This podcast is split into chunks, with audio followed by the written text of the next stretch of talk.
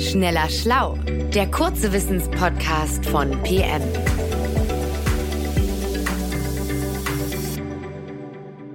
Hallo und herzlich willkommen zu Schneller Schlau, dem kleinen Wissenspodcast von PM. Mein Name ist Jens Schröder und ich habe äh, vor ein paar Tagen eine interessante Meldung gelesen vom Deutschen Steuerzahlerbund. Die hat mich ein bisschen zu dem Thema heute inspiriert, weil ich dachte, das könnte, glaube ich, mehr Menschen interessieren, äh, was dahinter steckt. Also das war so, der Präsident des Steuerzahlerbundes, der wird darin mit dem Satz zitiert, also ich zitiere jetzt, wir fordern die Bundesregierung auf, die Sinnlossubventionen für Wasserstoffautos auf allen Ebenen komplett und sofort zu beenden. Also richtig starker Tobak, harte Worte, weil nämlich das Wasserstoffauto, wie er sagte, einen viel schlechteren Wirkungsgrad hat als zum Beispiel batterieelektrische Elektroautos. Also das finde ich ganz schön starke Worte in so einer politischen Diskussion. Und es ist ja immerhin der Chef des Steuerzahlerbundes, also ein Experte für Verschwendung, wenn man so will. Andererseits ist er auch kein Physiker. Und da dachte ich, heute brauchen wir mal einen, um das einzuordnen, der sich mit Physik auskennt. Dass Wasserstoffautos ineffizient sind, das wusste ich schon, aber warum eigentlich und wie ist das zu bewerten und äh, warum sind die Elektroautos jetzt so unterlegen oder wie kann man das überhaupt alles auseinanderdröseln? Dafür müssen wir also physikalische Gründe aufstöbern heute und da ist mein Kollege Johannes Kückens, der ist nämlich Physiker immer sehr gut dafür. Hallo Johannes. Hallo Jens. Also, Wasserstoffauto, Elektroauto, da wollte ich gerne heute mit dir reden. Was ist jetzt der Unterschied und wie ist das zu bewerten, was da gesagt wurde zur Effizienz? Genau, pass auf. Also ich muss dich gleich am Anfang einmal kurz korrigieren, weil auch Wasserstoffautos sind Elektroautos. Mhm. Das ist vielen, glaube ich, gar nicht so klar. Also auch die Wasserstoffautos werden am Ende mit Elektromotoren angetrieben. Und der Unterschied zu dem Fahrzeug, das wir meistens als Elektroauto bezeichnen, ist eigentlich nur die Stromquelle. Ein mhm. Wasserstoffauto bezieht seine elektrische Energie eben aus der Brennstoffzelle, die im Auto Auto eingebaut ist. Darin reagiert Wasserstoff mit Sauerstoff und dann wird Energie frei, eben in Form von elektrischem Strom für mhm. den Motor. Okay. Und das Konkurrenzprodukt dazu, das ist das batterieelektrische Auto, mhm. das eben den elektrischen Strom direkt aus der Batterie bekommt. Okay, also so gesehen sind ja wirklich beides Elektroautos, weil sie beide mit Elektromotoren am Ende angetrieben werden. Jetzt tankt man nur in das eine Elektroauto direkt Strom mhm. und ins andere Elektroauto tankt man Wasserstoff rein, aus dem man dann den Strom im Auto gleich herstellt. Aber warum äh, wird jetzt dann gesagt, das Auto mit Wasserstoff wäre so unterlegen? Da wurde doch auch jahrzehntelang dran geforscht. Das muss doch eigentlich sehr viele Erkenntnisse dazu geben. Ja, das stimmt. Also es gibt Wasserstoffprototypen und Autos schon ganz lange. Also die großen Autohersteller haben da wirklich richtig viel Forschungsarbeit reingesteckt. Toyota eigentlich am allermeisten.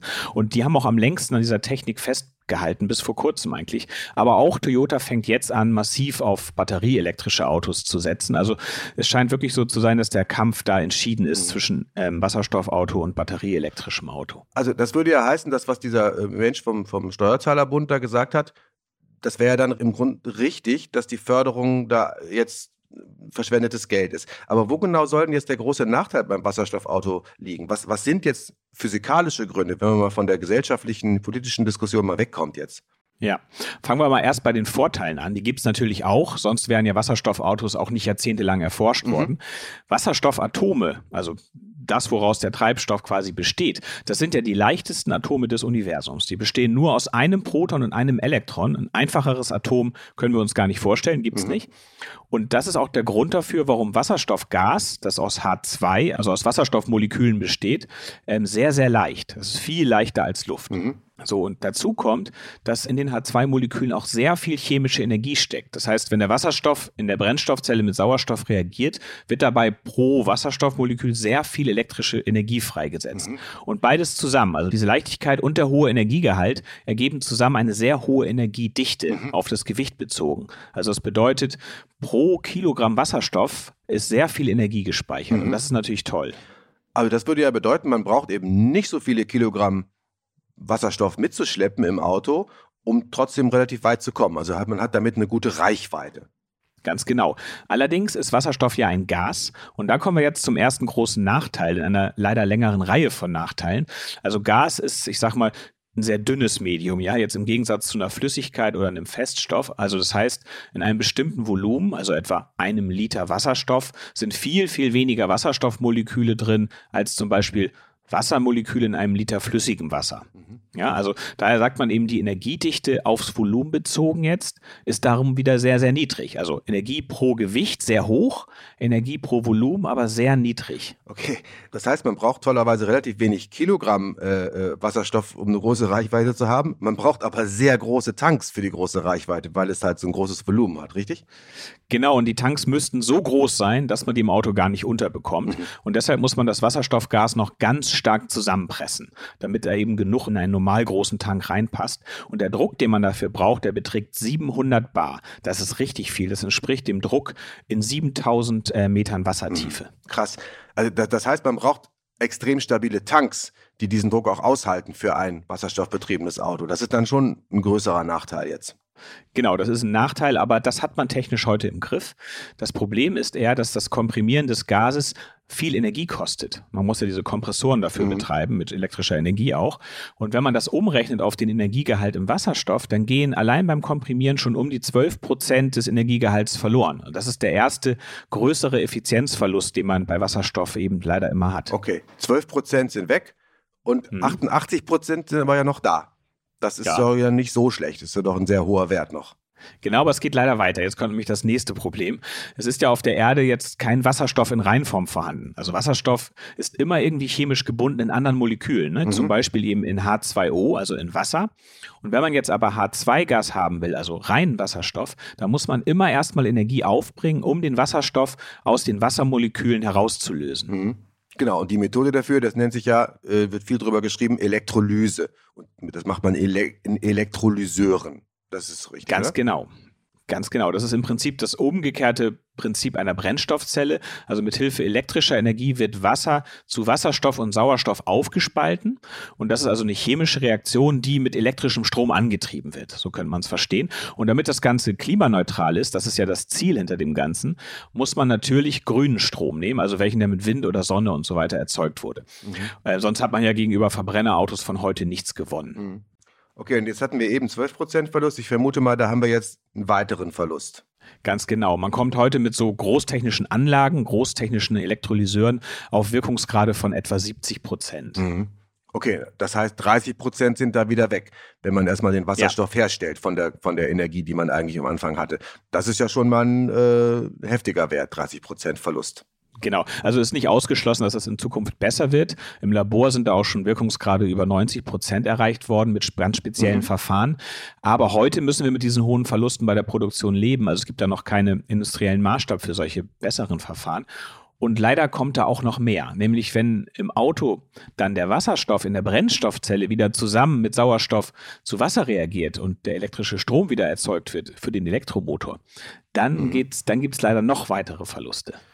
Aber das ist sozusagen die umgekehrte Reaktion von der Elektrolyse. Da wurde Wasser in die beiden Bestandteile getrennt, Wasserstoff und Sauerstoff, und im Auto, in der Brennstoffzelle, wird es quasi wieder zusammengeführt. Genau, und da sind leider die Verluste dann am allerhöchsten. Der Wirkungsgrad so einer Brennstoffzelle in einem Wasserstoffauto liegt bei ungefähr 60 Prozent. Das heißt, da gehen nochmal 40 Prozent der chemischen Energie im Wasserstoff flöten. Auch das muss nicht immer so bleiben, aber das ist eben heute der Stand der Technik nach vielen Jahrzehnten Forschung. Mhm. Und wenn man das jetzt alles zusammenrechnet, diese ganzen Verluste, diese Verlustkette sozusagen, dann gibt es ja einerseits die Verluste bei der Wasserstoffherstellung, dann bei der Wasserstoffkomprimierung und dann wiederum bei der Stromerzeugung in der Brennstoffzelle im Auto. Dann kommt man insgesamt nur auf 40 Prozent Wirkungsgrad höchstens. Mhm. Das bedeutet also nicht mal 40 Prozent des Stroms, den man ursprünglich aufgewendet hat, um den Wasserstoff herzustellen, kommt am Ende im Elektromotor des Wasserstoffautos an. Okay, also 40 Prozent Wirkungsgrad und mehr geht heute mit heutiger Technik nicht. Das ist wirklich mies.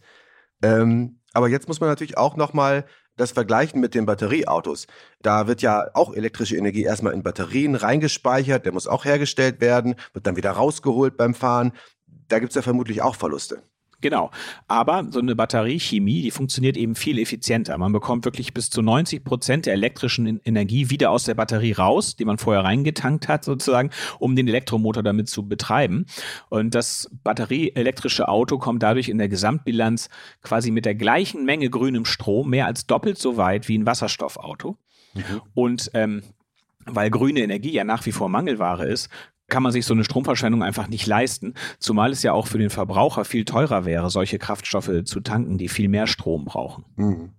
Ja, oder anders ausgedrückt, wenn man für Batterieautofahrten ein Windrad aufstellt, um den Strom dafür zu machen, müsste man für ein Wasserstoffauto für dieselbe Strecke zwei Windräder aufstellen. Vielleicht kann man sich Zwei so bis drei, vorstellen. genau.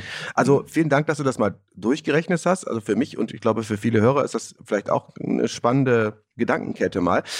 Was wir aber noch nicht besprochen haben, und ich finde, das muss fairerweise auch dazu, ist äh, die, die Autobatterie sozusagen als problematisches äh, Produkt. Die hat ja eben auch ein paar Nachteile, weil die Herstellung meines Wissens nach sehr in, energieintensiv ist. Also die haben so eine Art CO2-Rucksack immer hinten drauf, wenn sie schon mal äh, hier ankommen.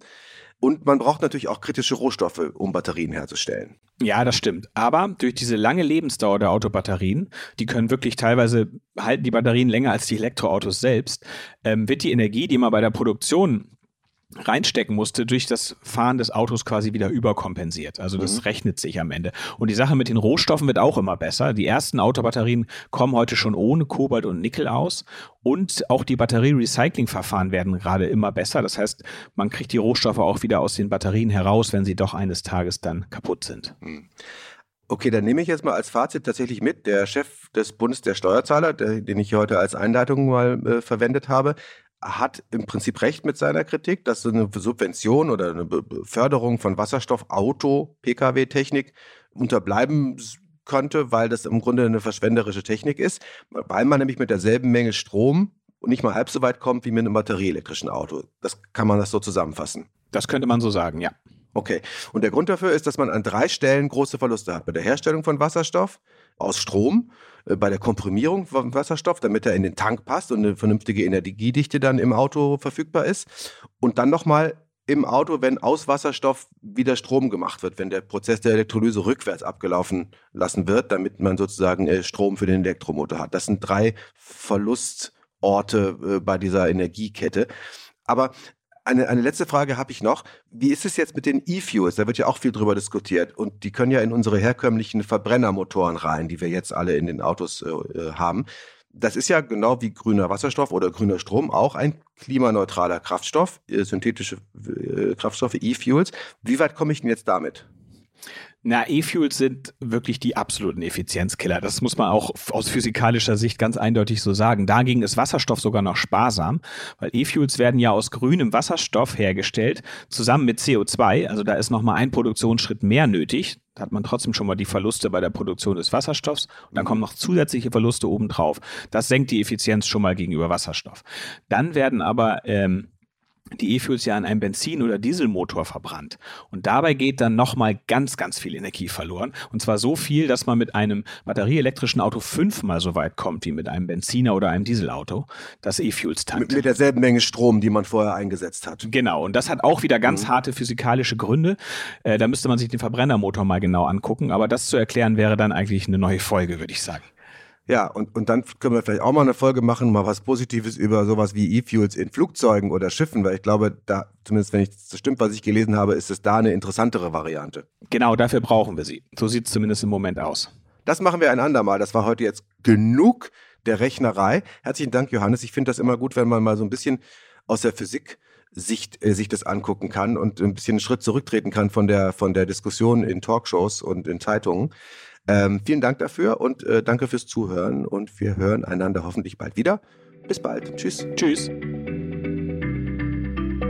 Schneller Schlau, der kurze Wissenspodcast von PM.